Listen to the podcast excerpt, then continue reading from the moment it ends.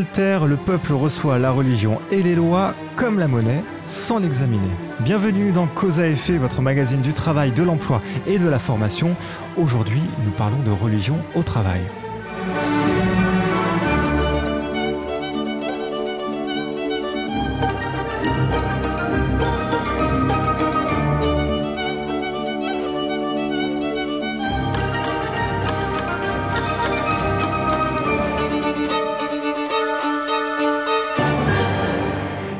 De lieu plus commun dans tous les sens du terme que le lieu de travail.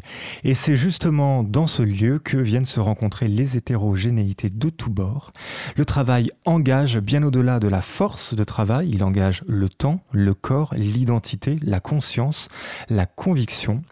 En affirmant l'individualité dans l'organisation du travail, on affirme les manifestations identitaires, qui vont avec et qui se confondent parfois dans le fait religieux. Ainsi, le fait religieux dans le travail est une question complexe car le travail, de par la mise en commun d'un espace-temps, en dit long sur notre rapport à la confession dans notre société, tout autant que le fait religieux en dit long sur notre rapport au travail. Une salariée chrétienne qui distribue des tracts anti-avortement, un chauffeur de bus qui refuse de serrer la main d'une femme, un employé qui ne veut pas décrocher le téléphone le vendredi, un animateur de centre de loisirs qui ne va pas à la piscine pendant le ramadan, une personne licenciée qui refuse de participer au temps de prière de l'entreprise. Euh, tous ces exemples sont légion, mais à l'heure où l'on revendique toujours plus d'individualité et plus d'individualisme dans l'organisation du travail, le fait religieux et les tensions qu'il peut susciter parfois nous rappellent que le travail se fait en fait dans l'altérité avec l'autre. On peut alors se demander où se situe le curseur entre le travail de tous et le travail de chacun. Pour répondre à toutes ces questions, j'accueille aujourd'hui Denis Maillard. Denis, bonjour. Bonjour. Alors Denis, tu te définis comme un modificateur de perception. Je cite, hein, c'est ta bio Twitter. Euh, alors moi j'aimerais te présenter comme un philosophe politique. C'est ça. On, peut dire ça, donc ancien rédacteur en chef de la revue politique et parlementaire, j'ai vu ça. Et surtout, euh, expert du fait religieux, euh, tu officies, si j'ose dire, si j'ose. Euh, tu officies désormais dans un, dans un cabinet de conseil maintenant sur la question du, du fait religieux. C'est ça. Euh, alors plus, plus qu'expert du fait religieux, c'est plutôt du travail. Euh, dont je suis le spécialiste. Et en m'intéressant au travail, j'étais amené à rencontrer la question religieuse. Et donc j'en ai fait d'abord le, le, le, sujet d'une réflexion, et puis in fine un livre qui s'appelle quand euh, la religion s'invite dans l'entreprise, publié euh, chez Fayard. Chez Fayard, bah, j'y venais, oui. Voilà, et, euh, et donc j'ai essayé de, de, comprendre, dans la présentation que tu viens de faire, moi j'ai essayé de comprendre en quoi le fait religieux est révélateur du travail, des transformations du travail, des transformations de l'individu au travail, mais c'est vrai que aussi on peut voir qu'est-ce que le travail nous dit de la religion sur, euh, sur dans l'autre angle. Et donc du coup, voilà, effectivement, tu signes chez Fayard quand la religion s'invite dans l'entreprise, malaise dans le travail, c'est le c'est le sous-titre. Alors pour m'accompagner comme euh, comme chaque semaine, Sandrine euh, m'accompagne donc aujourd'hui. Salut Sandrine. Oui, bonjour à tous. Alors toi, du coup, le fait religieux, ça te parle? Ça me parle et puis du coup peut-être un questionnement un peu naïf, mais pourquoi est-ce qu'on en parle finalement aussi souvent aujourd'hui Qu'est-ce que ça dit de notre époque? Et puis, euh, on a vu euh, ces, derniers, ces dernières années euh, la question de, juridique finalement. Est-ce qu'il faut légiférer sur cette question? Donc voilà, aujourd'hui, ça, reste un, questionnement entier pour moi. Ok, et donc du coup, on va y revenir et tu auras l'occasion de, de, poser la question. Alors, euh, on parle de faits religieux, là, on, a, on a lancé le mot, déjà c'est un jargon un peu technique, alors sans doute nous, on, se comprend, peut-être pas les auditeurs. J'ai pas utilisé le mot de laïcité. Euh, dans, l'introduction, tu as entendu, hein, je ne l'ai pas dit. C'est une très bonne chose. Euh, ah, c'est une très bonne chose. Donc du coup, est-ce qu'on peut parler de laïcité dans, l'entreprise? Quelle place ça a? Quel, sens on met derrière la laïcité déjà pour, pour l'utiliser de manière correcte? Alors, cette question de la laïcité, effectivement, euh, c'est une question un peu, un peu complexe s'agissant du travail et de, et de l'entreprise. Juste avant, euh, je vais revenir sur cette expression de fait religieux. Qu'est-ce que euh, qu'est-ce qu'on dit quand on parle de fait religieux? C'est une expression qui est commode, mais elle révèle autant qu'elle masque. C'est-à-dire que ça permet de parler de l'expression de la foi, de l'expression de la croyance religieuse dans le cadre, là en l'occurrence du travail, mais ça peut être le fait religieux dans la société, fait religieux à l'école, fait religieux euh, voilà, partout. Euh, donc ça, ça, permet de parler de, de manière générale de l'expression de la croyance. Donc ça révèle. Et ça révèle quelque chose, s'agissant de l'entreprise, qui est comme une sorte de euh, fait religieux accompli. Fait, euh, comme on parle l'entreprise est mise devant le fait accompli de l'existence de croyances. Euh, et ça, ça commence à interroger. enfin, je pense qu'on y viendra, on y viendra après. pourquoi est-ce que c'était ta question? Pourquoi est-ce que finalement c'est relativement nouveau par rapport à il y a un siècle? Et on peut, en parler. Mais ça masque aussi, et ça masque notamment quelles sont les croyances qui s'expriment, et notamment quelles sont euh, les religions qui s'expriment, qui s'expriment le plus. Tout ça, euh, je pense qu'on y reviendra. Je, je soulève peut-être plus de questions que, que, que je, je, ne donne de réponse. Oui, bien sûr. Non, non, mais effectivement, ça, a du sens. Excuse-moi, Sandrine. Ça, ça, masque parce que du coup, ça, c'est comme si c'était, quand on parle de faits religieux, c'est finalement comme si on parlait de quelque chose qui tombe un petit peu sur euh, la tête des entreprises et euh, ça masque peut-être l'origine finalement des faits. C'est exactement ça. Mm. Euh, c'est comme si, pour ça que j'aime bien l'expression de fait religieux accompli, comme un fait accompli. Mm. C'est-à-dire qu'il y a quelque chose qui leur tombe sur le, sur le, sur le, coin de la figure et elles ne savent pas trop quoi faire avec euh, l'expression de la croyance, l'expression du, de, la religion dans le cadre, dans le cadre du travail. Euh, et notamment, euh, quand on... alors, elles ont toujours deux modes de, de, résolution, c'est soit pratique, soit euh, juridique. Juridique, il y a le droit du travail, donc on demande à des avocats finalement, le type qui veut prier, celui qui, euh, si je reprends les, les exemples qui ont été donnés euh, là au, départ, la personne qui distribue un tract, la personne qui veut pas aller faire telle chose pendant le ramadan, l'autre qui veut pas resserrer la main. Est-ce que juridiquement, le droit du travail l'autorise, l'autorise pas? Qu'est-ce qu'on peut faire? Est-ce qu'on peut sanctionner ou est-ce qu'on ne peut pas sanctionner? Et euh, ça, c'est la première manière de faire. Et puis la deuxième manière, c'est quelque chose de pratique. Et donc on va faire un guide, pratique du fait religieux. Et le fait religieux là, l'expression fait religieux, permet de, encore une fois, de ne pas expliquer ce à quoi elles sont confrontées. Euh, et donc pour le fait religieux, c'est pratique aussi d'utiliser l'expression parce que euh, ça permet de mettre toutes les religions à égalité. Euh, quand on a parlé, quand on parle de faits religieux, bah, on ne distingue pas. Est-ce que c'est l'islam Est-ce que c'est euh, le christianisme Est-ce que c'est le bouddhisme Est-ce que c'est euh, le mhm. judaïsme, etc. Or, et c'est pour ça que j'ai fait ce livre, c'est parce que je trouve que d'un côté, on n'a pas en permanence son code du travail sous la main, et quand bien même on l'aurait, le manager de proximité, ils ne savent pas forcément le lire. Et puis la deuxième raison, c'est que euh, même si vous avez fait les meilleurs guides pratiques du fait religieux en entreprise, ben vous, êtes toujours confronté à des situations qu'il faut régler et qui ne sont pas forcément dans le, dans le, dans le manuel.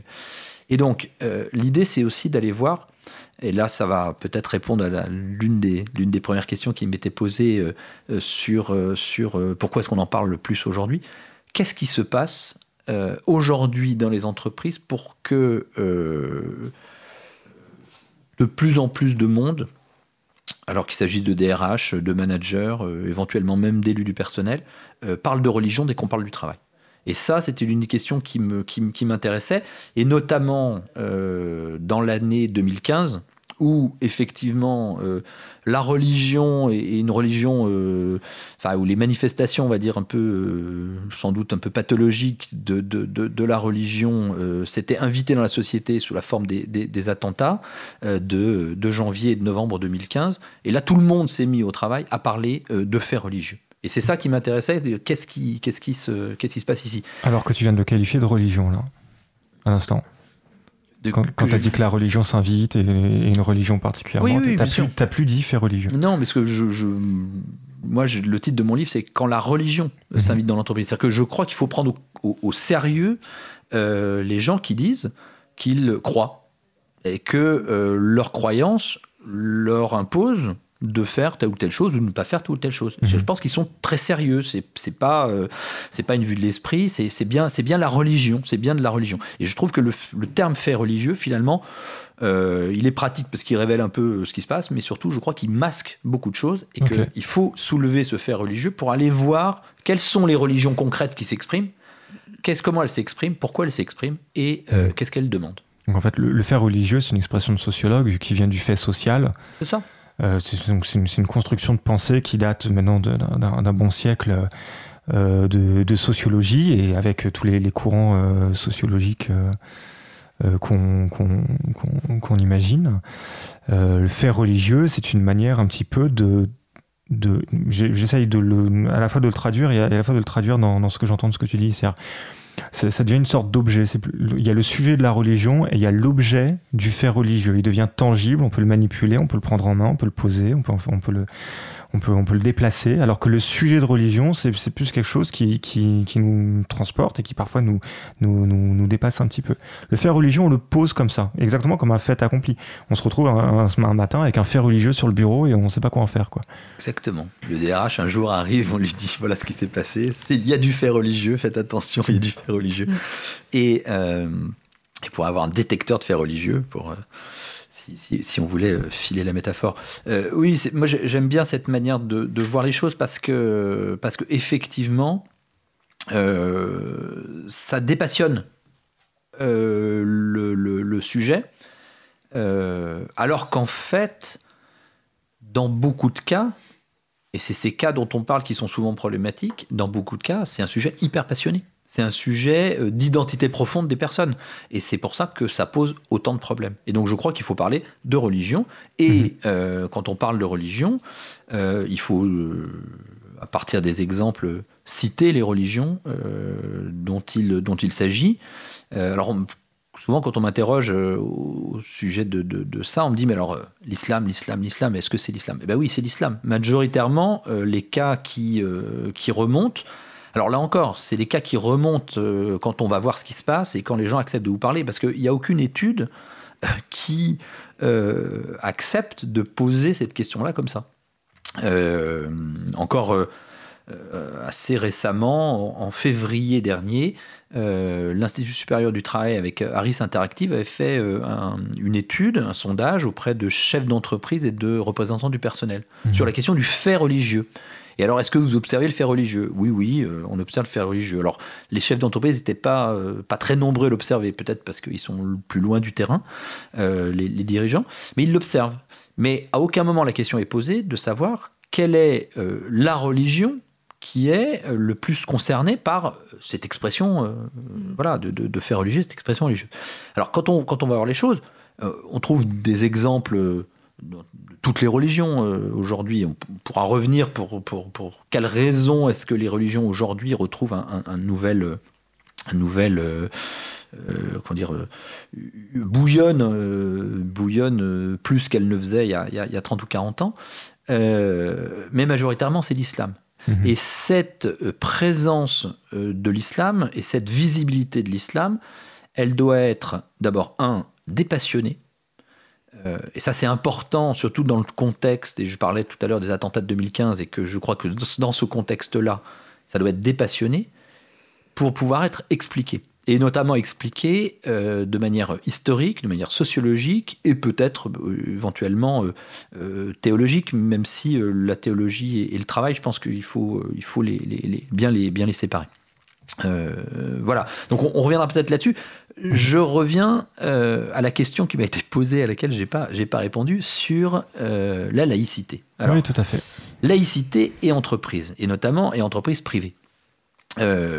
Tu n'as pas parlé de laïcité dans ton, dans ton introduction, et, et, et moi j'en parle quasiment pas dans mon livre. Parce que si on prend la laïcité telle que euh, va l'organiser la loi de 1905, et, euh, petite incise, le mot laïcité n'existe pas dans la loi. hein. La loi ne parle pas de laïcité. Mais on a. euh, le mot s'est imposé avant et surtout, après. Il y a un régime de, de laïcité. et la loi de 1905, euh, elle, on va dire stricto sensu, ne s'applique pas dans l'entreprise privée. Pourquoi? Parce que la loi de 1905, c'est avant tout une loi d'abstention de l'État de prendre parti dans les affaires religieuses. La loi de 1905, elle a deux, euh, deux versants. Euh, elle a un versant individuel et un versant collectif. Pourquoi? Parce que la religion a un versant individuel et un versant collectif. Le versant individuel, c'est la liberté de conscience.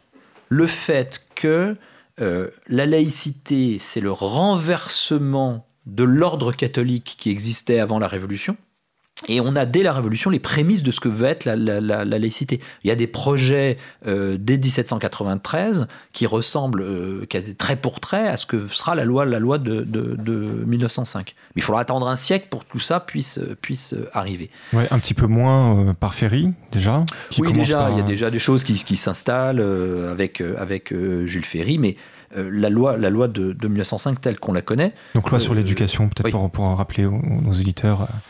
Et donc, euh, le, versant, euh, le versant individuel, c'est quoi? C'est on renverse l'ordre catholique, et notamment euh, le fait que l'état civil est tenu par l'Église, le fait que tout ce qui concerne la vie quotidienne des gens est totalement régi, alors même si ça s'est dénaturé au fil des siècles, mais encore juridiquement régi par, par l'Église. On coupe tout ça et on dit à l'individu, au citoyen, qu'il a une liberté de conscience. Cette liberté de conscience, c'est la liberté d'avoir une religion, de ne pas en avoir, de changer. Et donc, il n'existe plus personne pour dire à un citoyen est-ce qu'il est un bon chrétien ou est-ce qu'il n'est pas un bon chrétien? Et donc, euh, aujourd'hui, il n'existe aucune autorité euh, légale qui puisse dire à quelqu'un s'il est un bon chrétien, un bon musulman, un bon juif, etc. C'est la liberté de conscience. Et ça, c'est l'aspect euh, individuel. Et il y a un aspect collectif qui est, et c'est l'aspect principal, on va dire, de, la loi 1905, enfin principal, euh, mon avis, l'aspect principal, c'est la, liberté de conscience, c'est l'aspect le plus visible, mmh.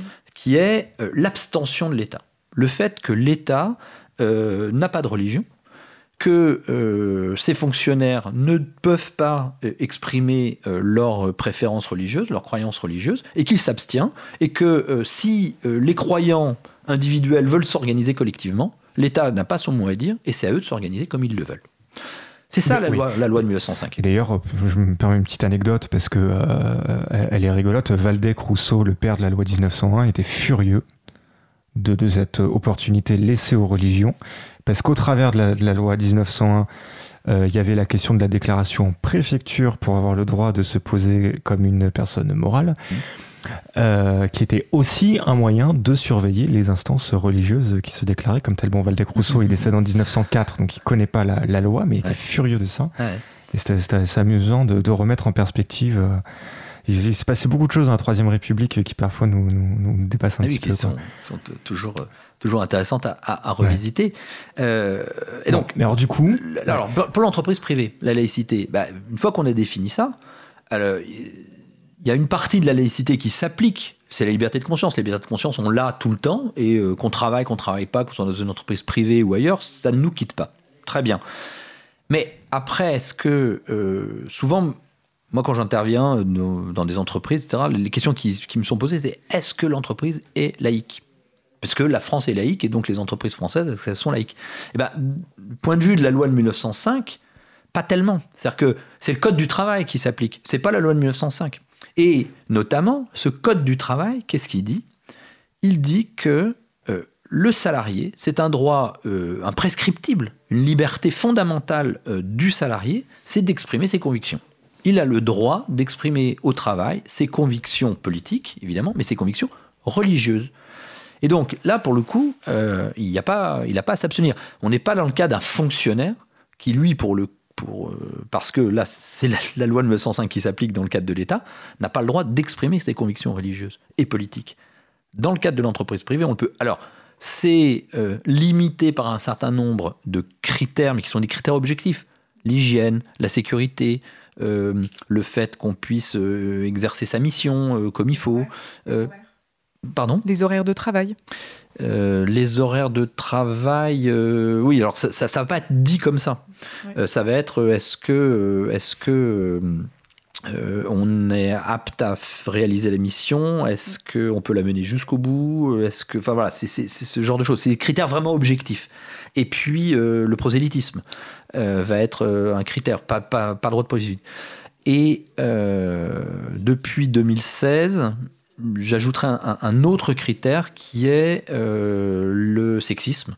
C'est-à-dire que dans l'exemple que tu donnais, euh, quelqu'un qui refuse de serrer la main d'une femme, ça, ça tombe sous le coup de la loi, euh, même si c'est toujours compliqué à prouver, euh, parce que c'est toujours subtil. C'est-à-dire que souvent une femme va reconnaître les formes de, de sexisme et de, et de refus déguisé de s'adresser à elle mais c'est souvent euh, difficilement euh, objectivable et souvent le prouver. une femme rentre dans une pièce, il y a un homme qui est là, puis d'un seul coup prend son téléphone, fait semblant de téléphoner ou téléphone réellement pour ne pas être en contact avec elle, elle va éventuellement le ressentir. Euh, objectivement, c'est difficile euh, à prouver. Il faut vraiment que la personne arrive, on lui tende la main et, euh, dise je ne peux pas te, je ne peux pas te serrer la main parce que tu es une femme ou ma religion m'interdit de, toucher une femme ou quelque chose. Alors là, si c'est expressément dit, ça peut, ça peut être sanctionné, mais souvent c'est difficile. Donc la laïcité, dans un premier temps, on peut dire que bah, elle s'applique pas dans l'entreprise privée. C'est pas pas un lieu laïque. Néanmoins, et c'est là où il faut un peu raffiner, et c'est là où, et c'est la source de beaucoup de, difficultés autour de cette notion de laïcité, on a, je crois, euh, ce qu'on pourrait appeler une laïcité dans les textes, c'est la loi de 1905, et une laïcité dans les têtes. La laïcité dans les têtes, c'est quoi? C'est la manière dont des siècles de guerre de religion, de siècles d'opposition entre euh, la Révolution et l'Ancien Régime, entre la République et l'Église, ont euh, petit à petit abouti à cette loi de 1905 et par conséquent abouti à la manière dont dans la société, dans la société civile, c'est-à-dire dès que vous sortez de chez vous et que vous allez dans la rue, la manière dont petit à petit l'histoire de France et la société française a vu la religion et l'a cantonnée dans la sphère privée. Mais c'est une, euh, une évolution des mœurs. C'est une conquête euh, de l'histoire et, des coutumes qui fait que parce qu'on a cette liberté de conscience et parce qu'il faut bien vivre en commun les uns avec les autres, la religion, c'est une affaire privée. C'est une affaire privée, ça ressort du fort intérieur. Et donc ça ressort uniquement de la croyance. Sauf que alors aussi, il faut rentrer un peu dans les explications si, si, si, si j'ai deux, secondes pour le faire. Oui, bah oui, oui, bien sûr. Je crois que je vois où tu veux en venir et euh, c'était ma, question qui suivait. Mais, euh, Bon, alors tant mieux. Alors vas-y, on, va voir. Euh, c'est que on a, du fait de la laïcité, trois espaces qui... la société est divisée en trois espaces trois sphères, plus exactement pour, pour, pour que le mot espace ne soit pas, euh, soit pas euh, connoté. Trois sphères qui sont en permanence mélangées, mais que pour la démonstration, il est important de séparer. On a d'un côté la sphère publique. La sphère publique, c'est l'espace de euh, la laïcité dans les textes, c'est la loi de 1905. La sphère publique, l'État s'abstient de toute parti pris religieux. C'est sphère public du service public, quoi. On du service public, des fonctionnaires. Et donc le lieu, le lieu de travail, c'est le service public. Euh, et, euh, et euh, le fonctionnaire doit s'abstenir. Donc à chaque fois, pour chaque sphère, on a un principe et une règle d'organisation. Le principe, là, c'est la neutralité. Le principe d'organisation, c'est l'abstention. Le fonctionnaire ne peut pas montrer sa religion et euh, discriminer sur, sur, le, sur l'origine, enfin la croyance religieuse des, des, citoyens qu'il a en face de lui. Il doit s'abstenir. Ça, c'est la sphère, euh, la sphère euh, publique. À l'autre bout, on a la sphère privée. La sphère privée, c'est quoi? C'est la maison. Le lieu symbolique, c'est la maison. et le, le, le, principe, c'est la liberté, on fait ce qu'on veut. Et le, enfin, la règle, c'est enfin, le principe, c'est la, la, liberté, et la règle d'organisation, c'est la discrimination. Je peux être discriminant quand je suis chez moi. Si je ne veux pas ouvrir ma porte à quelqu'un qui ne partage pas ma religion, si je ne veux pas ouvrir la porte à quelqu'un euh, dont je trouverais que la couleur de peau, les opinions politiques, etc., ne me reviennent pas, ne, ne, ne s'accordent pas avec moi, j'ai le droit de le faire on n'a pas le droit de m'empêcher de penser ce que je veux chez moi. Je peux être le pire raciste, le pire, euh, euh, le, un athée radical, je peux être ce que je veux chez moi du moment que je, suis chez moi. Là, on parle de sphère, privée au sens de, l'intime, en fait. De l'intime, vraiment de l'intime. Et, de, et de, enfin, vraiment, le lieu, c'est la maison. C'est une fois que j'ai fermé ma porte. Et entre les deux, la sphère publique et la sphère privée, entre la maison et euh, la mairie, on veut dire, il y a la sphère civile ou ce qu'on appelle la société civile. Et cette société civile, ça commence dès que j'ouvre la porte de chez moi et que je sors dans la rue. Et là, cette sphère civile, elle est composée d'individus qui sont obligés de vivre les uns avec les autres, mais qui ne se sont pas choisis. Le matin, je sors de chez moi, je croise des gens que je n'ai pas choisis. Je suis pourtant obligé de travailler, de, pas de travailler, mais de, vivre avec eux, en tout cas de les croiser. Et cette société civile, l'entreprise en fait partie. Et là, je me fais, je, suis avec des gens que je n'ai, avec lesquels je n'ai pas forcément choisi de travailler. Et là, on a un, un principe et des règles d'organisation mmh. en fait, qui vont rentrer en contradiction. Le principe, c'est quoi? Le principe, c'est la liberté d'expression, la mmh. liberté de manifestation. Alors que ça soit dans la rue, j'ai le droit de manifester avec des pancartes, et dans l'entreprise, j'ai le droit de manifester mes convictions avec les limites que j'ai dites tout à l'heure, qui sont euh, l'hygiène, la sécurité, etc. Mais la règle d'organisation issue de cette histoire longue qui part du XVIe siècle, les guerres de religion, jusqu'à la loi de 1905, fait que mes croyances, historiquement, euh, par coutume, par civilité, parce qu'on est dans l'espace civil, je les mets de côté, je les garde pour moi. Et on voit bien qu'il y a une contradiction et qui est au cœur de l'entreprise et qui explique tous les problèmes qu'on a aujourd'hui autour de, autour du, de l'expression du, fait religieux au travail, c'est que le principe et les règles d'organisation vont rentrer en contradiction. Mhm. D'un côté, j'ai la liberté, le droit motorise, le droit du travail motorise d'exprimer mes croyances religieuses. De l'autre côté, et ça c'est validé, à, chaque étude le valide à plus de 80%, la manière dont les gens ont, enfin, de se, rapporter aux questions religieuses, c'est un truc privé.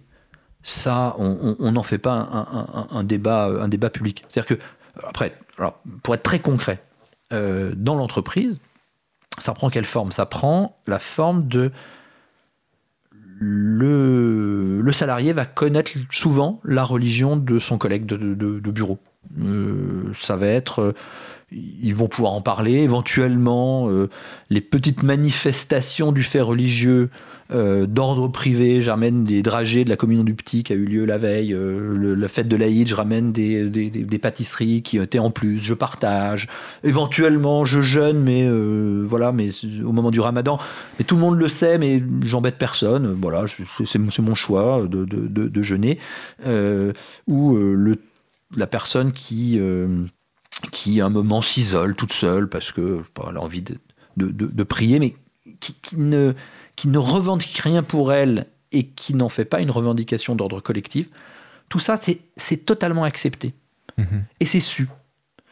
Ça devient un problème dès que euh, euh, ce, cette règle un peu, un peu tacite, un peu, cette règle de civilité est transgressée, mais euh, encore une fois, avec la permission du droit, euh, qui est de dire, moi je revendique, là pour le coup, d'avoir une nourriture spéciale, je revendique de ne pas faire telle chose, je revendique euh, d'avoir un lieu euh, pour faire une prière, et puis collectivement, ensemble, les quelques personnes qui sont croyantes et partagent la même foi, revendiquent quelque chose pour elles. Là, ça ne passe plus.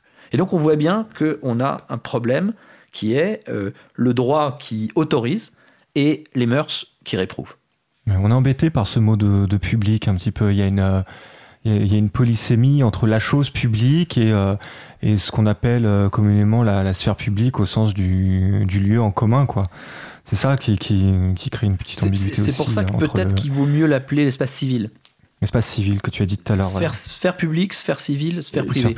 Je pense qu'il faut, il faut séparer ces trois choses-là, d'autant que civil, on voit bien que bah, on est dans la société civile, et l'entreprise fait partie de cette société civile, et puis on est sur cette règle de civilité. La civilité, c'est la manière dont euh, on va se comporter les uns avec les autres, et faire en sorte, traditionnellement, que euh, tout ce qui ressort de mon identité ne pèse pas sur les autres. Mm. Et là, j'ai sorti le gros mot identité, parce que je pense que la question centrale de la religion aujourd'hui dans l'entreprise, c'est une question d'identité. du coup, on va y revenir. Euh, il est l'admis, vous écoutez Cause à effet tous les dimanches à 15h euh, sur 93.1 FM. On va s'écouter euh, Madonna si ça vous dit, mais je vous ai trouvé une version assez sympathique et qui se prête au dimanche après-midi. Proposée en Creative Commons par un musicien russe qui s'appelle Roman Carter. Alors pour respecter la licence, je la précise, c'est by NCSA. Voici dans une version jazz, Like a Prayer. Life is a mystery. Everyone must stand alone. I hear you call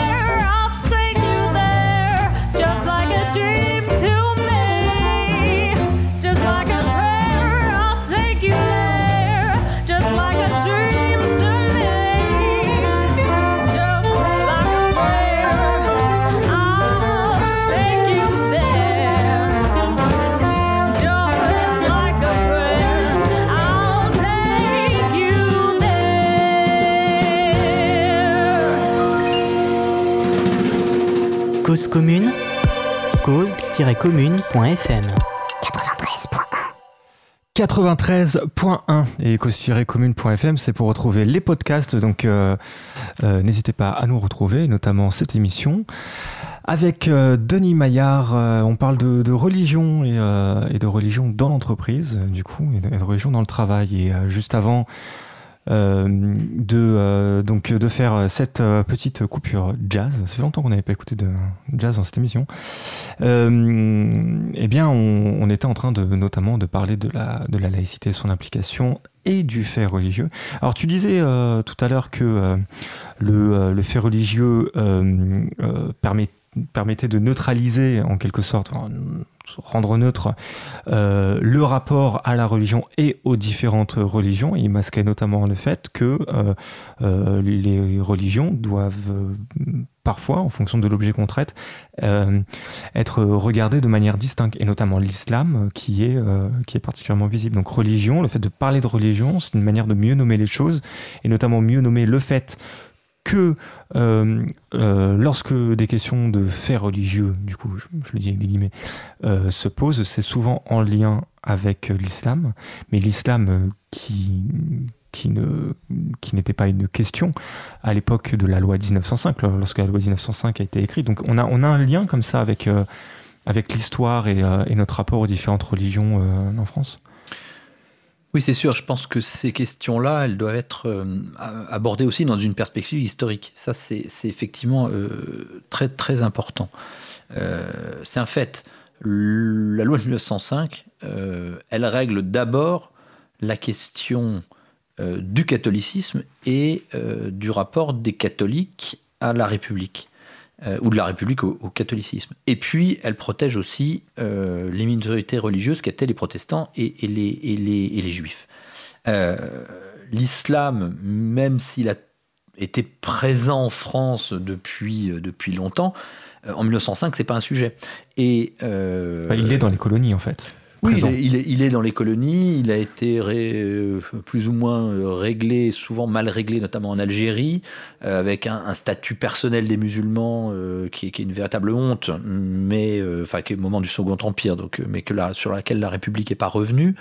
mais la question va se poser en fait plus tard, à partir des années 1970 avec euh, l'immigration de travail euh, de euh, travailleurs maghrébins, pour beaucoup, dans le bâtiment, la sidérurgie, l'industrie automobile, et surtout au début des années 80, avec deux, deux moments très importants qui, me semble-t-il, sont la scène inaugurale de la manière dont euh, va se poser d'une part la question de l'intégration euh, des populations maghrébines arabo-musulmanes en France, et puis d'autre part dont la question du fait religieux va s'inviter en France, du fait du fait musulman plus exactement, va s'inviter en France. Je veux parler de deux faits essentiels qui sont d'une part les grandes grèves dans l'automobile euh, en, 1982-1983, et d'autre part la fameuse marche des beurs pour l'égalité et contre le racisme, et pour l'égalité est, important, j'y reviendrai, euh, de euh, la fin de l'année 83. Alors qu'est-ce qui se passe en 82-83 dans, dans l'automobile? On a appelé ça les, le mai 68 des, OS immigrés. C'est essentiellement euh, donc des, ouvriers spécialisés. Ouvriers spécialisés, il faut bien voir que c'est la, plus basse catégorie des ouvriers. Ils n'ont ils ont, rien de spécialisé, c'est vraiment des ouvriers euh, à tout faire. Et donc, euh, ces OS sont ultra majoritairement des étrangers, d'origine étrangère, et pour beaucoup des Maghrébins. Et dans les usines qui se mettent en grève, euh, c'est euh, Aulnay, donc c'était euh, c'était Peugeot à l'époque, c'est Poissy, c'est Billancourt, c'est beaucoup d'usines. Il y a beaucoup de Marocains. Euh, mais pas Renault, mais, pas Billancourt à l'époque. C'était Renault, hein. à Billancourt c'était Renault. Euh, euh, Michelin, non peut-être aussi à Clermont pas, pas, tellement, pas tellement. Il y a une autre tradition chez, Michelin. c'est différent. Alors c'est une autre tradition, c'est intéressant parce qu'il y a une autre tradition religieuse. Euh, c'est assez intéressant quand on regarde ces, questions euh, d'expression de la religion au travail. Je fais juste une insiste sur, euh, sur Michelin. C'est moi qui te fais Non, non mais c'est très intéressant. J'aurais dû y penser avant. Parce que dans les choses un peu curieuses, quand on regarde ces, ces questions religieuses dans le, dans le travail, une chose curieuse, c'est que il y a un siècle, un siècle et demi, le fait religieux, c'est le fait du patron. C'est lui qui demande à ses ouvriers d'aller à la messe, c'est lui qui accroche des crucifix euh, dans les ateliers ou les usines, et euh, le mouvement ouvrier, le mouvement syndicaliste à son début, euh, se, bat contre, ça. D'autant que le mouvement ouvrier, la, CGT qui naît en 1895, c'est, sont des anarcho-syndicalistes, donc ni Dieu ni maître. Et donc les crucifix, la prière, la messe le dimanche, ça c'est pas leur tasse de thé. et notamment chez Michelin, il y a une sorte de contrôle social parce qu'on est dans le, cadre d'une entreprise et, d'un employeur paternaliste, euh, donc qui va euh, créer des, des, quartiers avec des maisons pour ses ouvriers, mais au milieu du quartier, il y a une église. Et il veille euh, à ce que euh, donc les contremaîtres, euh, les, les, ingénieurs, etc., veillent à ce que les ouvriers aient de bonnes mœurs et aillent à la messe le dimanche. Et que si on l'a pas vu à la messe, c'est pas une bonne chose. Et que si en plus on l'a vu dans un café et qu'en plus il parlait à une femme et qui n'était pas sa femme, etc., etc., tout ça était très mal vu. Et donc on est dans un tout autre contexte. C'est-à-dire que la, question religieuse chez Michelin, par exemple, se pose dans un d'une toute autre manière. Elle, est plus acceptée, même si c'est très majoritairement le fait catholique, pour le coup, qui est, euh, plutôt encouragé. Mais si j'en reviens en 82 aux grèves, des OS immigrés, qu'on a même appelé, et, je vais expliquer pourquoi, des grèves saintes. C'est que tous ces OS euh, qui euh, se mettent en grève, ils se mettent en grève pour deux raisons. la première raison, c'est leur dignité. Leur dignité, euh, c'est que le racisme est institutionnalisé, euh, c'est un, euh, un, management qu'on a appelé le management Simca, parce qu'il a été inventé par, Simca, par des anciens officiers de l'armée coloniale. Donc c'est un, management de type colonial. on sépare les, on sépare les, les, les, nationalités entre elles, on les monte les unes contre les autres. Et euh, beaucoup ne parlent pas bien français, donc il y a des traducteurs qui sont en même temps des mouchards. Enfin bon, il y a, vraiment un, encadrement quasi militaire et colonial euh, de, euh, de, ces, de, ces, de ces ouvriers. Et notamment dans la question de la dignité et la question de la religion. La question de la religion qui est, religion musulmane, hein, pour, essentiellement, qui est de pouvoir avoir d'aménagement d'horaire, par exemple au moment du ramadan ou au moment de prière, etc. Et puis l'autre raison, c'est des questions de travail qui sont des questions euh, de conditions de travail, de salaire, etc. Et la CGT, à ce moment-là, euh, qui est persona non grata dans ces usines-là, à cette époque, qui a beaucoup de mal à s'implanter dans ces usines-là, va euh, utiliser euh, ce mouvement des OS immigrés et va euh, prendre fait et cause pour leurs revendications, et notamment leurs revendications religieuses, la CGT, hein, la, vieille CGT, qui à l'époque est, communiste, etc., va prendre fait et cause pour, pour, pour les OS immigrés pour pouvoir porter leur lutte se réouvriériser, parce que c'est le moment où euh, la classe ouvrière est en train d'abandonner, le Parti communiste est en train d'abandonner la CGT, et pour pouvoir s'implanter dans ces usines. Et donc, les, les, les OS à cette époque vont petit à petit obtenir gain de cause, et il y a une revendication qui n'est pas religieuse, mais qui est extrêmement signifiante et qui m'a beaucoup intéressé, et, qui, à mon avis, donne la, la signification de ces grèves-là. Euh, il demande, on est en 1982, donc euh, une année après l'élection de la gauche, euh, l'élection de Mitterrand euh, au pouvoir, et le vote de la cinquième semaine de congé payé. Et il demande qu'ils puissent accoler leur cinquième semaine de congé payé aux quatre autres. C'est-à-dire pouvoir prendre cinq semaines d'un coup. Pourquoi? Parce qu'ils ils veulent pouvoir rentrer chez eux, au Maroc, en Tunisie, en Algérie, euh, et, pouvoir passer cinq semaines au pays. Et en fait, quand on réfléchit à cette revendication, on se dit, mais pourquoi, euh, en dehors de conditions matérielles, c'est-à-dire que les voyages, on n'en fait pas euh, quatre par an, etc., pourquoi est-ce qu'ils veulent passer autant de temps dans leur pays d'origine? Eh bien tout simplement parce qu'ils ont compris qu'ils n'y retourneraient pas. C'est-à-dire qu'ils ont compris qu'ils ont fait souche ici, en France. Et que, à ce moment-là, quand on a ça en tête, ce que les acteurs de l'époque, mais on ne peut pas leur en vouloir, ne, comprennent pas, mais avec le recul du temps, nous, on le voit, une fois qu'on a ça en tête, on analyse les revendications religieuses totalement autrement. À l'époque, et on n'est pas très loin en 82 de la révolution iranienne, on a l'impression que, euh, alors qu'ils sont tous sunnites, hein, qui est une branche de, l'islam, branche majoritaire de l'islam, ils sont majoritairement sunnites, euh, le gouvernement dit euh, là, attention, c'est des chiites, comme en Iran, qui est une autre branche de l'islam, et on a en tête la, révolution iranienne alors que les revendications sont tout autres. Les revendications, c'est puisque on sait qu'on ne retournera pas chez nous, alors, ils ne le formulent pas comme ça, mais quelque part, ils le sentent. Puisqu'on ne retournera pas chez nous, il faut que, un, on puisse, pendant les vacances, passer le plus de temps possible à ce qui était euh, chez nous avant.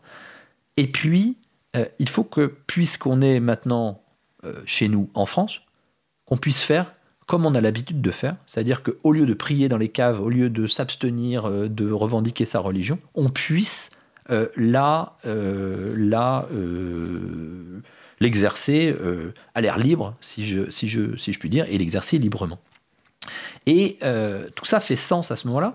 C'est pas du tout compris dans le contexte de l'époque, pas du tout compris par, les, par les acteurs, et d'autant plus que l'industrie automobile, dès l'année suivante, fin 83, va être cueillie à froid par la crise, et euh, on va euh, euh, licencier massivement et licencier d'abord les OS, qui, les, OS, les OS immigrés.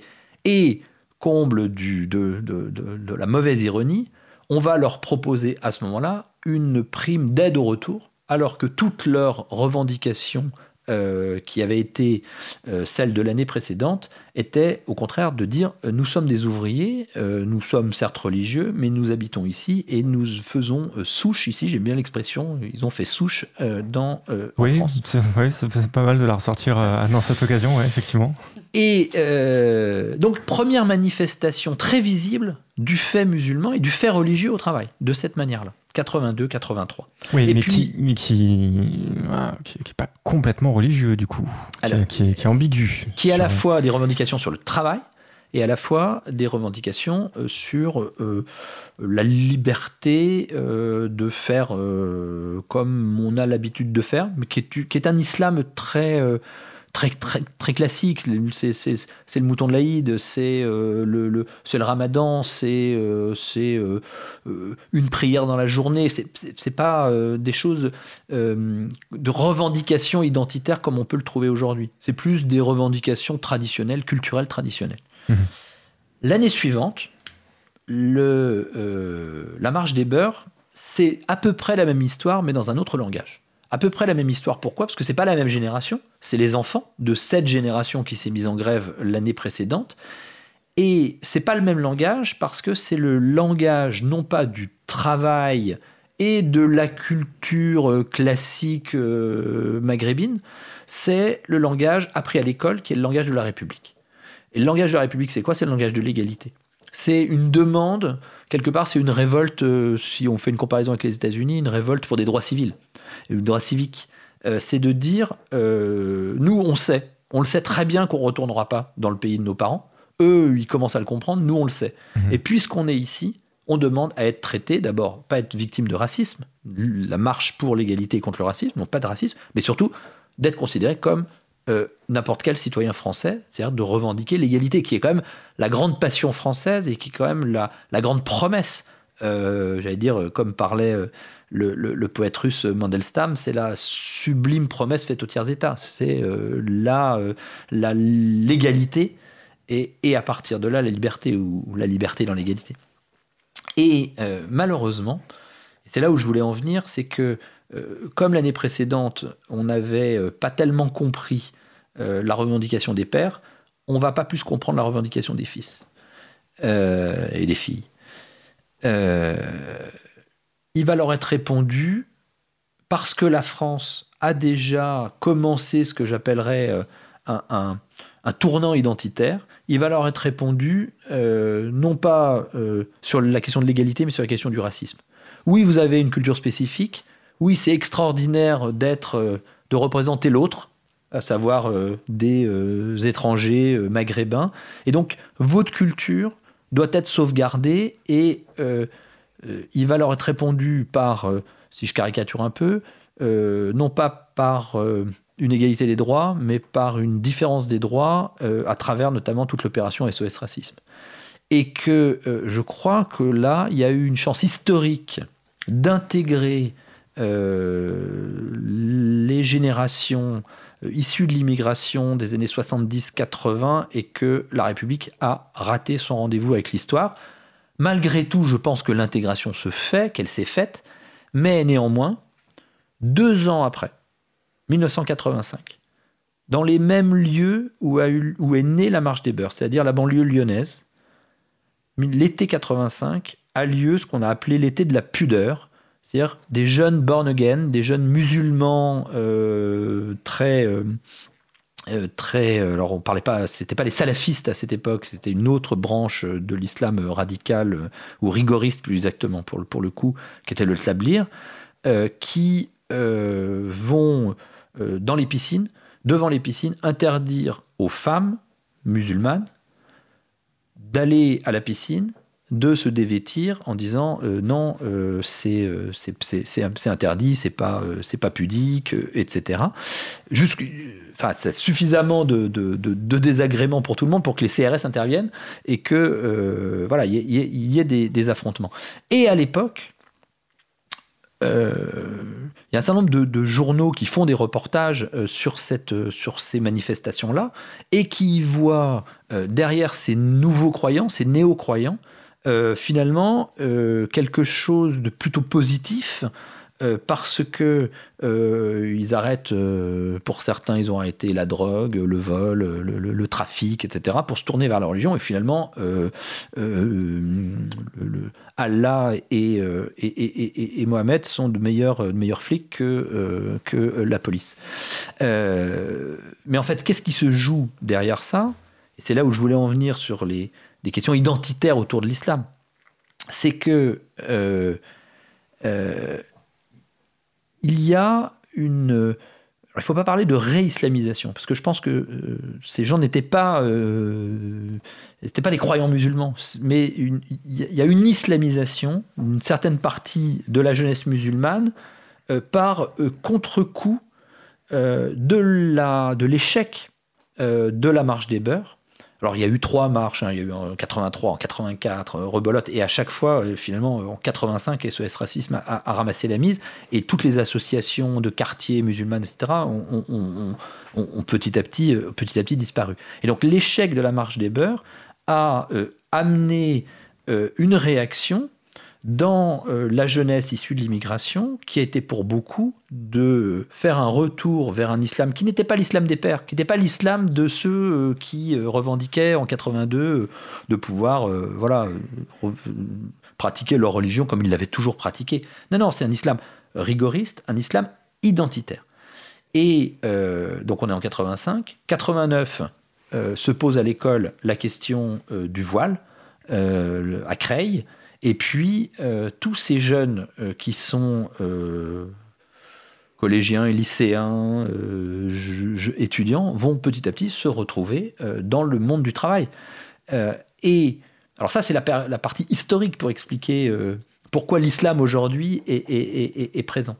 Après, il y a une, partie sociologique. Quand vous regardez les enquêtes, savoir qui croit aujourd'hui en France, qui croit aujourd'hui en France sont des vieux catholiques et euh, des jeunes musulmans, et pour une part de jeunes, de jeunes néo-protestants, mais euh, c'est sans doute moins visible. Euh, et puis ensuite, dernière explication plus, on va dire, plus théologique, c'est que l'islam, pour qui veut en faire une ressource identitaire forte, demande à ce que un certain nombre de pratiques visibles, les cinq prières par jour, euh, le jeûne, euh, le, éventuellement pour euh, celles qui, qui, le, qui, le veulent, le, le, voile. Et c'est tout ça, c'est des choses qui sont visibles. Et qu'on retrouve ensuite dans l'entreprise. Et qu'est-ce qu'on fait de ces questions-là dans l'entreprise, notamment la question du voile qui aujourd'hui est la question la plus, la plus massive. Du coup, je ne veux pas mal interpréter ce que vous avez dit, mais est-ce que, et on pourrait dire aujourd'hui, euh, avec la recrudescence du coup du fait euh, religieux et musulman tout particulièrement dans l'entreprise, que ça cache derrière finalement une sorte de désir d'intégration et plus euh, le phénomène, enfin plus l'intégration a échoué, plus la radicalité dans l'expression du, fait religieux euh, va croissant. On peut dire ça, mais je pense qu'il faut, euh, faut l'étendre. C'est-à-dire que je, je crois que euh, l'expression musulmane au travail est à la fois le, le symptôme d'une intégration réussie comme d'un malaise dans l'intégration. Euh, alors pour ceux qui ressentiraient le plus fortement le malaise dans l'intégration, je pense que euh, pour les plus radicaux, au bout d'un moment, euh, vivre sa foi intégralement suppose de quitter l'entreprise. Et là, on va voir se développer tout un certain nombre de, de, métiers, surtout de commerce, euh, euh, un, peu, un peu comme, euh, comme les, les juifs orthodoxes l'ont fait. C'est-à-dire qu'il y a des communautés, effectivement, les écoles, les commerces, etc., sont, sont, sont, communautaires. Et, et, ça, pour ceux qui veulent vivre la foi. Après, il y, a, des métiers spécifiques. vous vous êtes euh, euh, gardien d'immeuble, par exemple, bah, c'est pas très compliqué de fermer euh, sa loge le temps de la prière, etc.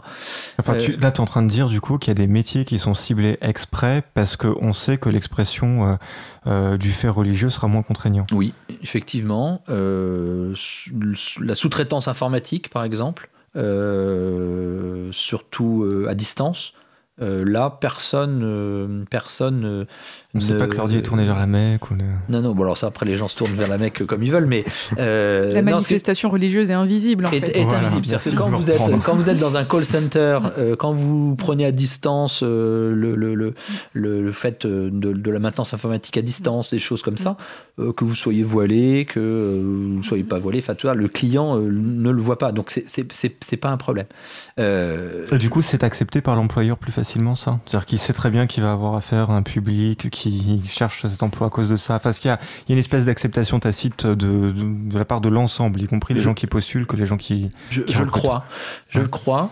Euh, alors, ça peut être une acceptation tacite. Après, ça peut être tout à fait une acceptation. Euh, enfin, reconnue, affirmée. J'avais euh, des enseignes, par exemple, dans le, dans le, dans le commerce, que ça soit, je pense, deux marques très connues, H&M et Ikea, par exemple, euh, chez qui euh, la possibilité de porter un voile est totalement euh, prévue dans le règlement intérieur. Et même chez Ikea, si vous faites l'expérience un jour, si vous allez acheter des meubles, vous pourrez voir même des femmes portant un, foulard aux couleurs de l'entreprise. C'est-à-dire qu'on leur propose même de, éventuellement. de... ça.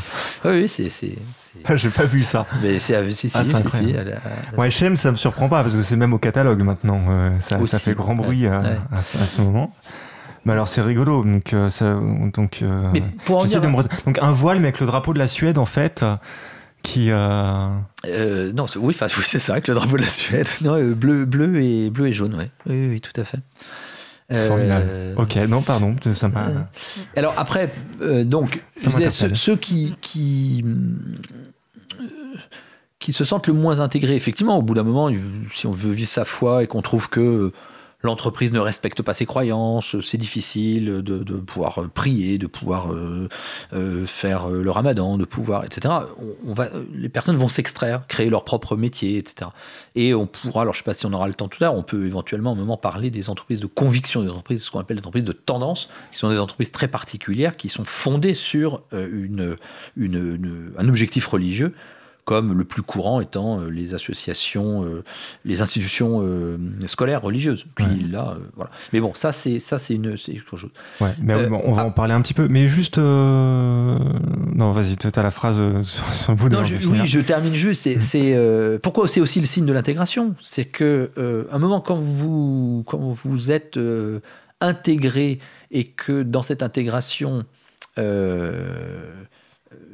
société en permanence, la société démocratique, libérale, contemporaine, euh, vous demande d'exprimer de, en permanence ce que vous êtes, votre identité, votre subjectivité, etc., bah, vous faites de votre, de votre religion une, une, un vecteur, un vecteur d'identité. Je prends un exemple très, très concret. Euh, à la Défense, euh, pendant quelques années, donc il y avait la construction d'une mosquée à Puteaux, je crois, et le temps que la mosquée soit construite, euh, devant la tour de la Société Générale, à la Défense, euh, il y avait une mosquée provisoire, donc une grande tente, euh, avec une séparation pour les, pour les hommes et pour les femmes. Et le vendredi, à l'heure de la prière méridienne, donc mhm. l'une des prières obligatoires à midi, cette mosquée provisoire était pleine à craquer de cadres masculins, féminins qui venaient prier, prier la mosquée. Et c'est des, des cadres euh, à la défense euh, qui le matin on peut les voir dans le métro le RER enfin ils, sont semblables à tout le monde. Il se trouve qu'ils sont c'est des croyants musulmans et que euh, ils, expriment leur religion comme ça. Donc vous voyez c'est, les choses sont, sont, sont compliquées autour de cette question d'intégration c'est autant le symptôme d'une intégration que d'un malaise dans l'intégration mm. ce qui est ce qui est pas évident à toujours déceler eh bien, mes bien chers frères, mes bien chères sœurs, vous écoutez Cause à effet euh, comme chaque dimanche à 15h. Oh, ça rime en plus. J'ai pas fait exprès. Pardon, sur Cause Commune. Euh, je vous propose de faire une petite pause musicale. Voici le Boogie Woogie d'Eddie Mitchell.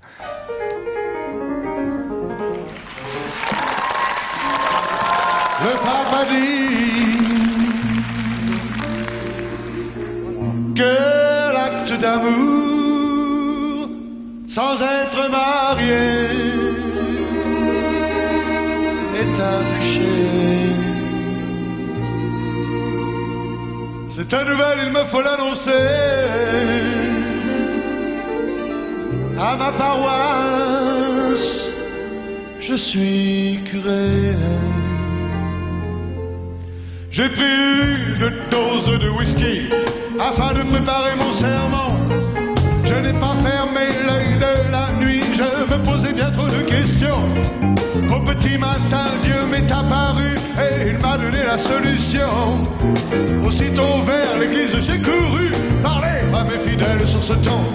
Mes bien chers frères, mes bien chères sœurs, reprenez avec moi,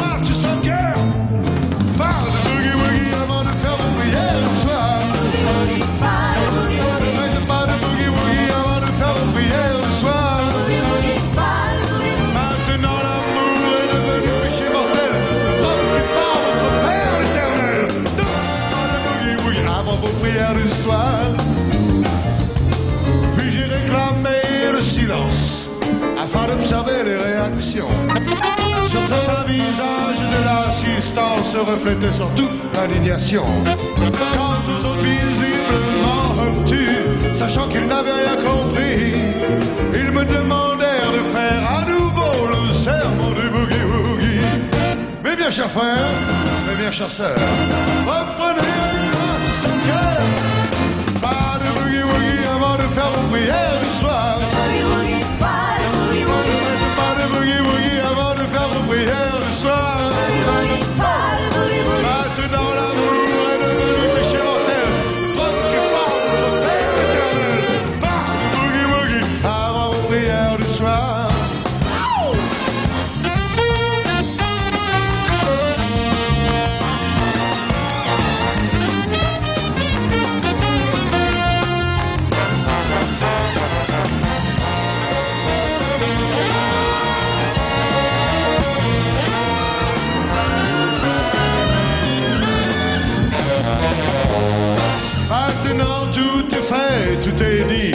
Mais mes fidèles sont partis.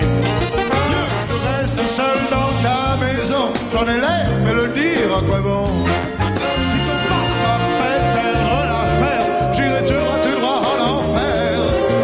Mais j'essaierai encore à la messe de midi le serment du boogie-woogie.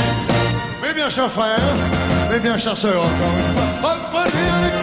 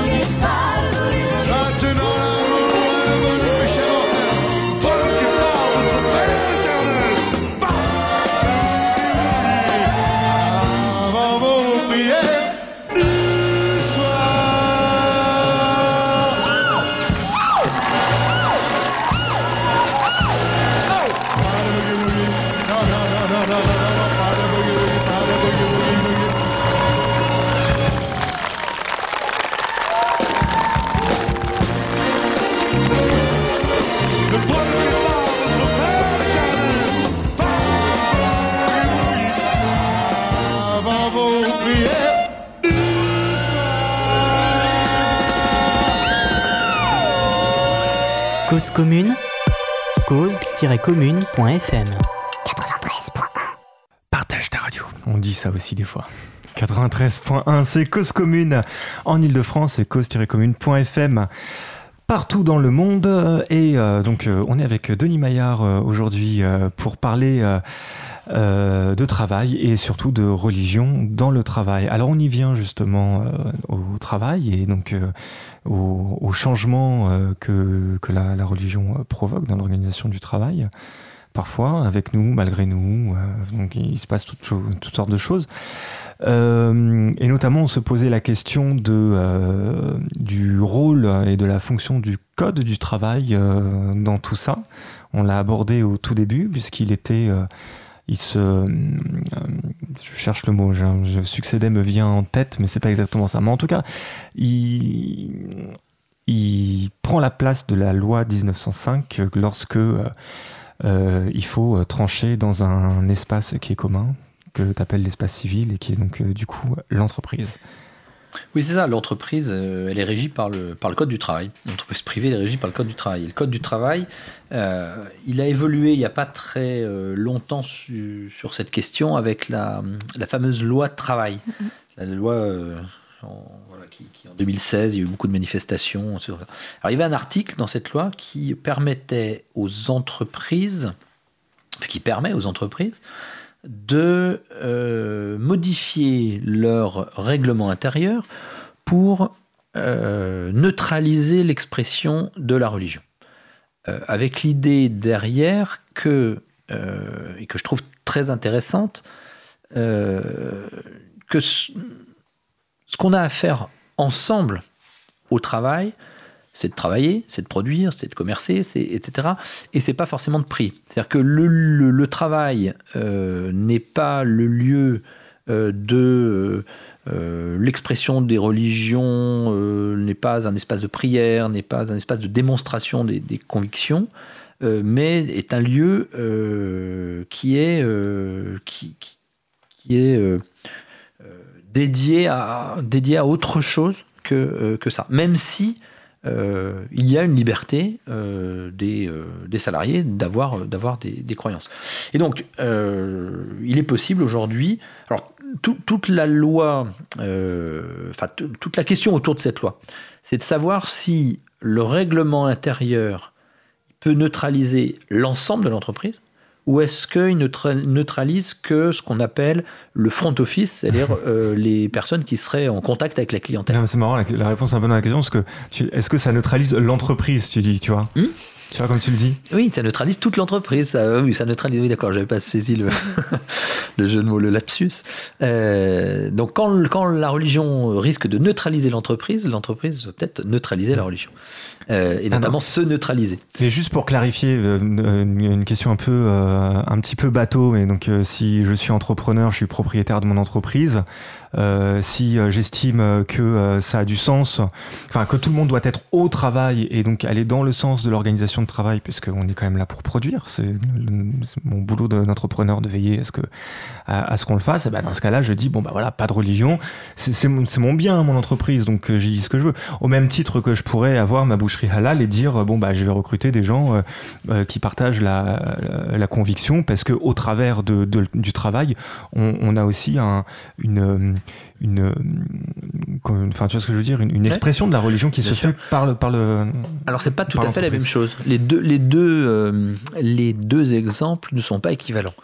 Euh, si je prends par le deuxième exemple, euh, oui. la boucherie halal. Euh, c'est, euh, on sera là dans le cadre de du, ce qu'on appelle l'entreprise de tendance ou l'entreprise de conviction. C'est-à-dire que euh, si je veux vendre euh, de la viande halal ou de la viande cachère, euh, c'est donc une, une, une, une consommation ou un produit plus exactement qui a un lien avec la religion.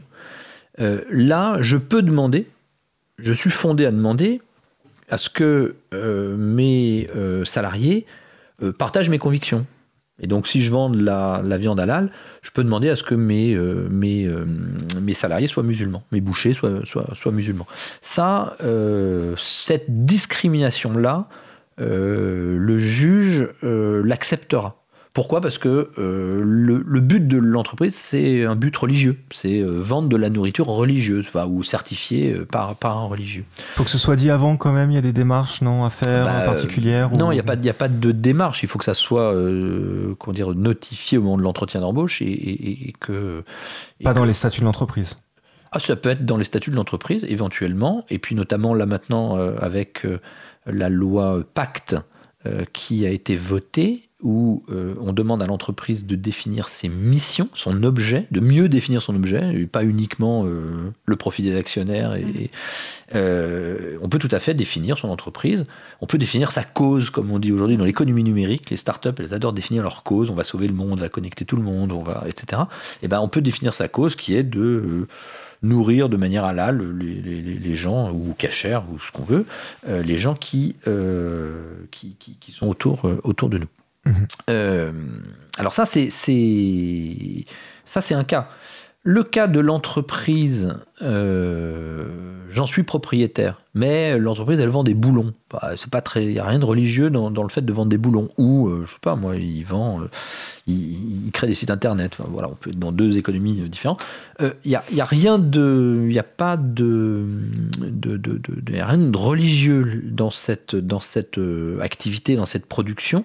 Et donc là, on tombe sur un débat qui est un vieux débat, mais je pense qu'il est un peu tranché qui est euh, est-ce que je suis un libéral convaincu et je pense que le, fondateur et le seul propriétaire, l'unique propriétaire de son, entreprise est donc euh, charbonnier et maître chez lui et donc il fait ce qu'il veut, il embauche qui veut, il, euh, il, il, fait ce qu'il veut, il interdit ce qu'il veut.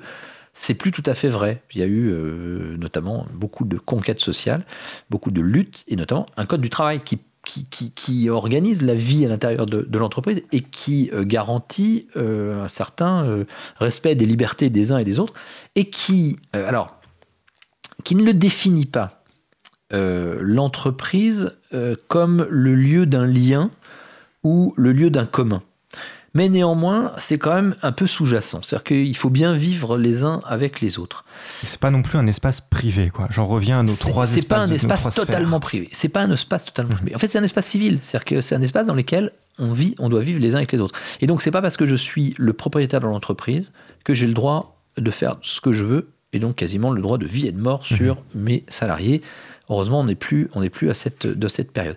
Et donc, euh, si on veut l'interdire, D'abord, la loi, elle, elle autorise euh, à ce qu'on neutralise l'expression des convictions religieuses, la loi, euh, la loi travail, mais elle oblige pour ça à ce que les raisons soient euh, objectives.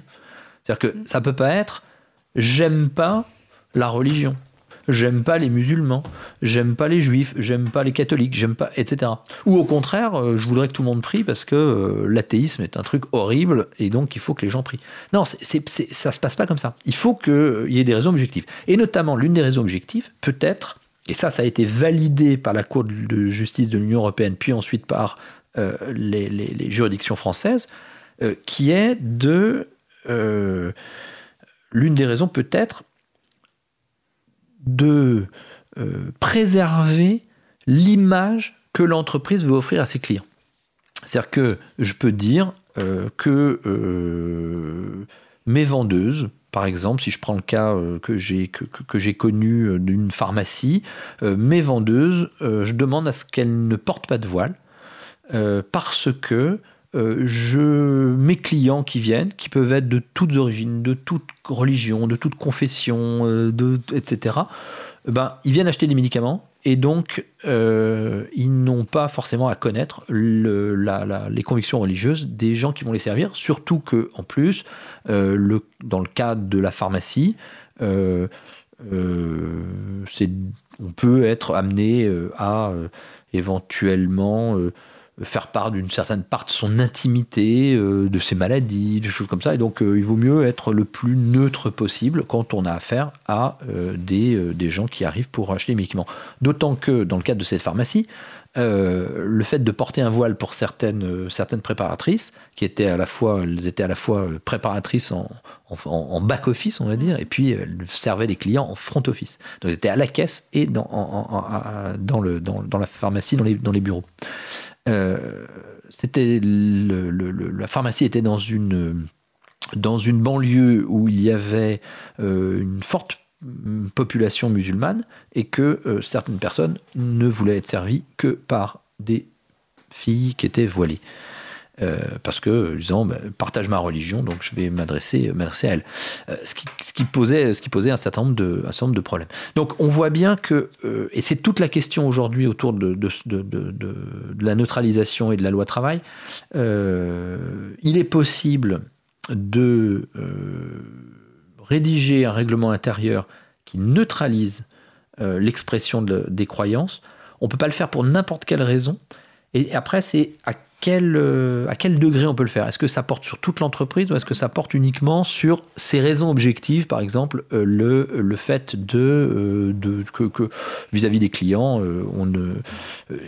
tout ça est venu d'un cas d'une, d'une, d'une informaticienne qui avait été embauchée dans une entreprise et qui était sous-traitante de, grandes entreprises. Et donc elle se rendait chez le client et elle, avait, elle portait un voile. Le client s'était plaint. Donc on sait aujourd'hui que, un, le client n'est pas roi. C'est-à-dire que si vous êtes client, vous n'avez pas à demander à être servi ou à ne pas être servi par une personne qui serait de telle religion, de telle origine, de choses comme ça. Non, enfin, il va pas le demander, il va juste aller chez le concurrent. Donc, de fait. Alors, tu vois en tout cas, il n'a pas le droit de le demander explicitement. Effectivement, euh, souvent, euh, ça, peut, ça peut arriver comme ça. Mais en tout cas, là, euh, ce qui s'était passé, c'était que le donneur d'ordre avait dit Attendez, mhm. moi, la prochaine fois, vous m'envoyez pas une fille voilée. et donc, le, patron s'était tourné vers son employé en disant bah, écoutez, enlevez votre voile si vous voulez retourner chez le client. Elle avait dit bah non, moi, mon voile, j'ai le droit. Et de fait, elle avait le droit. Et donc, d'abord, un, donc, le juge a dit, bah, le client, il n'a pas le droit de demander ce genre de choses, parce que ce qui pourrait arriver, c'est que, euh, à l'inverse, on ne demande au bout d'un moment que, éventuellement, dans certains endroits, que des femmes voilées ou mhm. que des personnes d'une certaine apparence ou des choses comme ça. Enfin, à un moment, si on commence à dire que le client a, ce genre de droit, c'est la porte ouverte à, des possibles dérives. Ça, c'est la première chose. La deuxième chose, en revanche, on peut éventuellement demander à une personne de ne pas euh, présenter de signes religieux parce qu'on veut être le plus neutre possible vis-à-vis des clients. Que le client n'ait pas à se poser la question. Il n'est pas à se dire. Euh, euh, c'est-à-dire que le, client ne passe pas plus de temps à se poser des questions sur la religion de la personne qu'il a en face de lui plutôt que sur le projet sur lequel la personne est en train de travailler. Mmh. Voilà, donc ça, c'est les, questions, euh, c'est les questions qui se posent. Alors après, il y a une chose importante, me semble-t-il, dans ces, aspects de, de, et qui vont nous ramener sur la question du travail, la question euh, du commun. Euh, la question importante derrière le règlement intérieur, c'est comment est-ce qu'on fait pour rédiger un règlement intérieur qui neutralise l'expression des religions. Et je crois que ce travail, ça peut pas être un matin euh, le chef d'entreprise qui arrive et qui dit bah, écoutez, j'ai une super idée, euh, on va être neutre maintenant parce que euh, ça arrange vis-à-vis des clients, puis moi ça m'arrange parce qu'en plus la religion, j'aime pas trop, et donc hop, emballer, c'est peser, et tout ça est, fait. Et puis je, je, réunis les représentants du personnel, je leur soumets le règlement intérieur, vous êtes d'accord, ok, allez hop, on le fait. Non, ça, ça ne doit pas se passer comme ça je crois que si on veut réussir cette question-là, il faut repartir de ce que je disais tout à l'heure, euh, de qu'est-ce qu'une entreprise? Une entreprise, c'est le lieu d'un lien. Alors vous allez dire, ah, ça ressemble beaucoup à la religion liée, etc. Ben, oui, effectivement un peu, mais c'est euh, un lieu dans lequel on va vivre les uns avec les autres et dans lequel on va travailler. Et la deuxième chose qu'il faut se poser comme question, c'est c'est quoi le travail?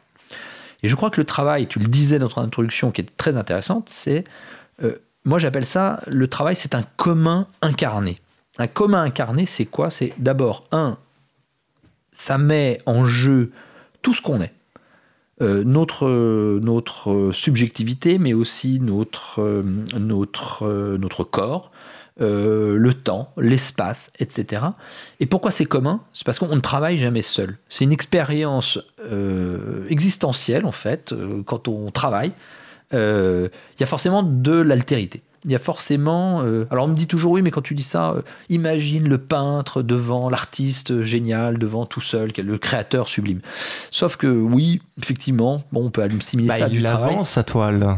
Oui, alors euh, bon, il- mais bon. Ou il C'est- essaye. Ouais, mais ça, ça, ça tient pas longtemps parce que d'abord, un, euh, même si on aimerait tous être artistes et même si on aimerait tous créer, d'abord, un, c'est très rare. Et puis, je crois même que même l'artiste, il, il- il a quand même, euh, il a quand même un, un- un rapport à l'altérité, même si c'est pas une altérité immédiate. Mais Oui, voilà. c'est-à-dire qu'en en disant, en disant vendre, je le dis de manière triviale, Oui, enfin, oui, derrière l'idée, c'est quand en- en- si on adresse un propos, je vais pas dire message, parce que ça Mhm. fait un peu plan-plan euh, Mhm. s'agissant de, de cela, et que ce soit de l'art ou quoi que ce soit d'autre, euh, vraisemblablement, il s'agit de l'adresser à quelqu'un ou à quelque chose. Après, on peut euh, Oui. effectivement Mais bon, élargir. Mais Effectivement, c'est cet exemple, On bon, n'est pas il, est, seul. il est un peu, il est un peu limite. Mais je crois que d'une manière générale, le travail, on ne travaille jamais seul. Mhm.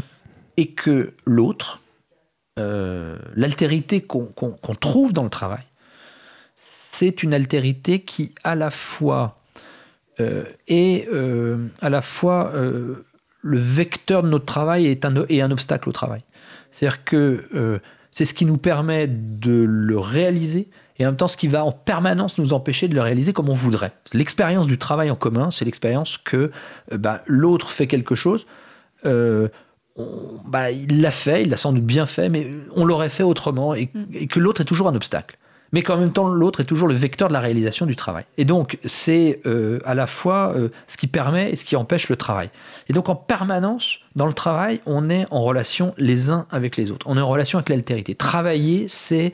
euh, alors, Marx parlait de la transformation de la matière, effectivement, il y a, cet aspect-là, mais il y a aussi, me semble-t-il, alors ça, il en parle dans les, manuscrits de 1844, il y a aussi le rapport à l'autre qui est, euh, qui, est ce, qui, ce, qui, ce qui va permettre que le travail soit réalisé. Difficilement, mais qui va permettre qu'il soit réalisé. Et donc, si on part de cette vision du travail, on forcément, la question d'un monde commun du travail va se poser. Or, l'expression de la religion, l'expression de la religion, en fait, elle prend euh, naissance dans un moment historique où, depuis une cinquantaine d'années, on a demandé aux euh, salariés, en gros, depuis 68, après la révolte de 68, une révolte qui se fait au nom de l'autonomie, de la liberté, etc.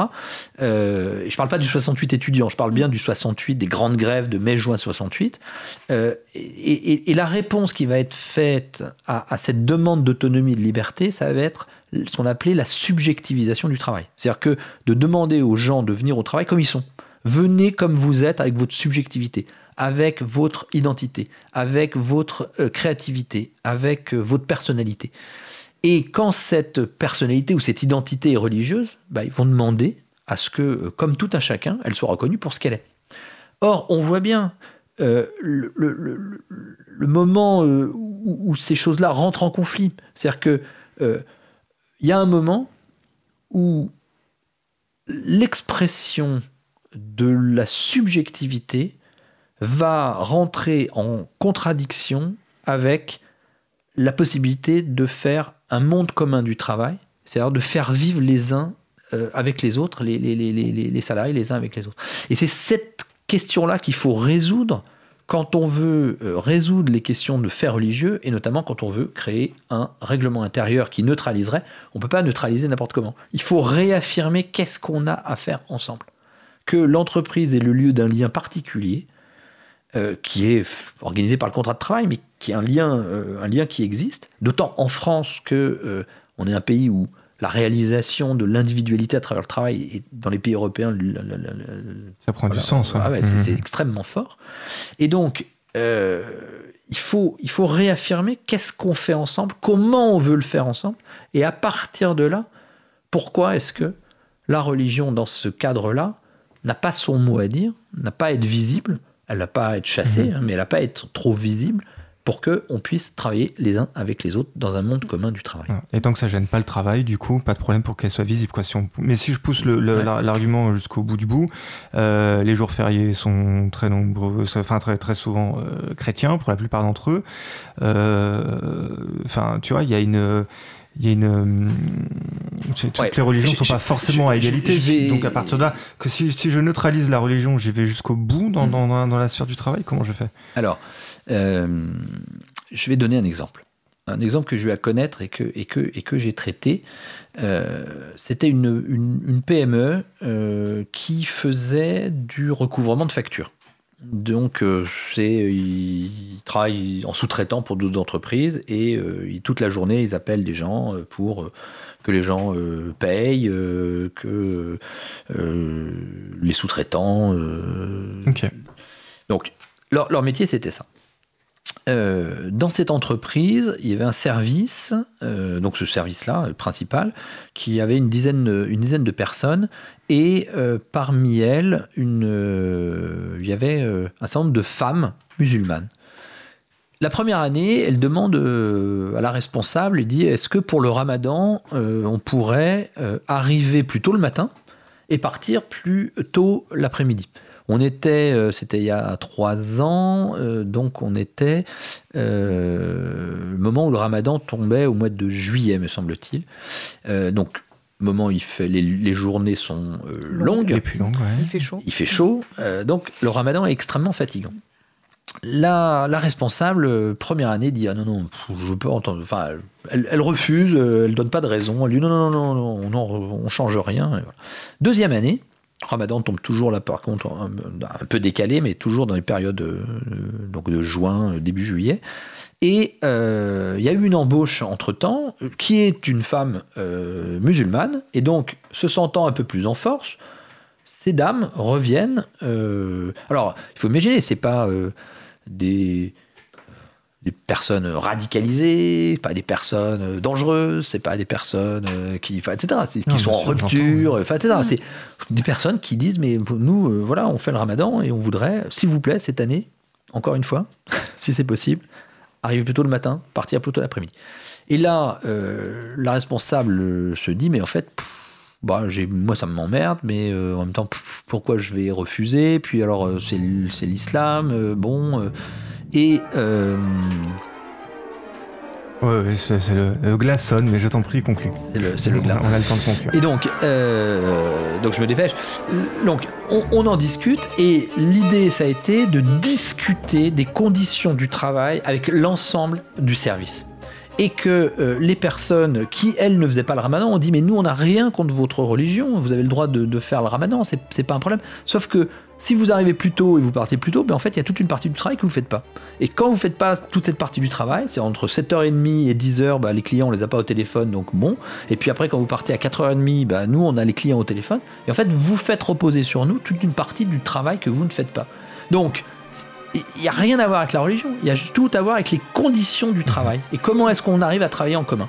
Et quand elles ont compris ça, ces femmes musulmanes, elles ont dit Ah bon, mais ah oui, mais on n'avait pas saisi ça. C'est-à-dire qu'elles n'avaient pas saisi que leur redemande, qui était d'ordre individu- individuel, mais qu'elles groupaient de manière collective pour être plus puissantes, finalement, avaient- avait une incidence sur tout le monde. Une incidence sur tout le monde. C'était Cause à effet avec Denis Maillard. Je rappelle très rapidement ton livre Quand la religion s'invite dans l'entreprise malaise dans le travail chez Fayard. Une émission proposée par Stéphane Manet. C'est moi, accompagné cette semaine par Sandrine Depuif. Merci Sandrine. Euh, on se retrouve donc la semaine prochaine, comme chaque dimanche, à 15h. Merci Olivier à la technique. Bon week-end. Bon week-end.